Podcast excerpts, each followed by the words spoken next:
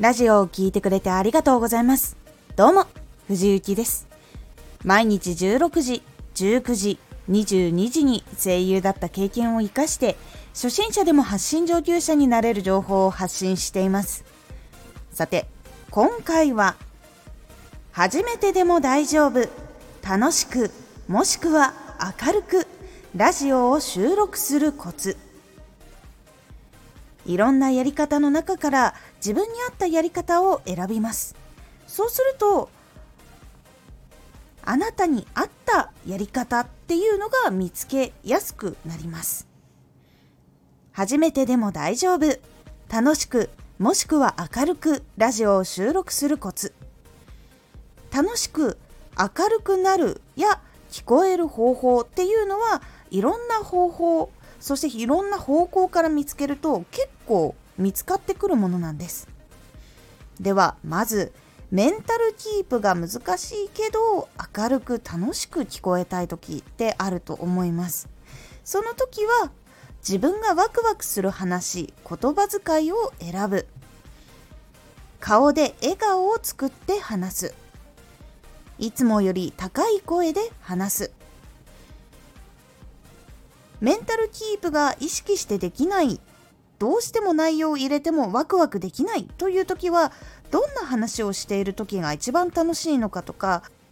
どの言葉を使った時がやっぱり楽しくなるのとかポジティブになるのかとかっていうのを意識して選ぶと結構いいです。その中で一つ効果が大きいのが収録の時に笑顔で話すこと。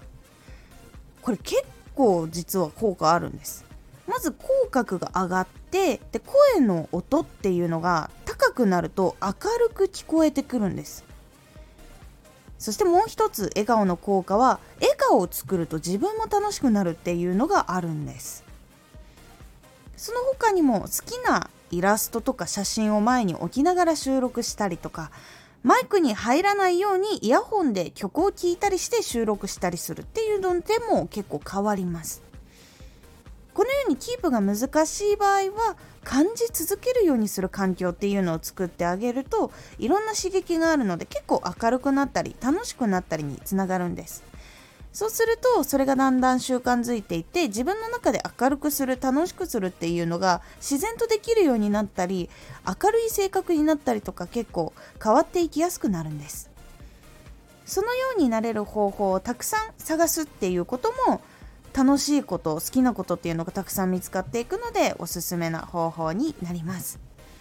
是非楽しくもしくは明るく収録をする時のコツいろいろ探してみたりしてみてください。もし見つからなかった時は今回のラジオのことを是非試してみてください。今回のおすすめラジオ。成功のために失敗挫折パターンを考えよう。な時に失敗してどんな時に挫折するのかっていうパターンが分かったら対策がしやすくなるので具体的に考えてみると結構いいよっていうお話です。このラジオでは毎日16時19時22時に声優だった経験を生かして初心者でも発信上級者になれる情報を発信していますのでフォローしてお待ちください。毎週2回火曜日と土曜日に藤雪から本気で発信するあなたに送るマッチョなプレミアムラジオを公開しています。有益な内容をしっかり発信するあなただからこそ収益化してほしい。ラジオ活動を中心に新しい広がりにつながっていってほしい。毎週2回、火曜日と土曜日。ぜひお聴きください。ツイッターもやってます。ツイッターでは活動している中で気がついたことや役に立ったことをお伝えしています。ぜひこちらもチェックしてみてね。コメントやレターいつもありがとうございます。では、また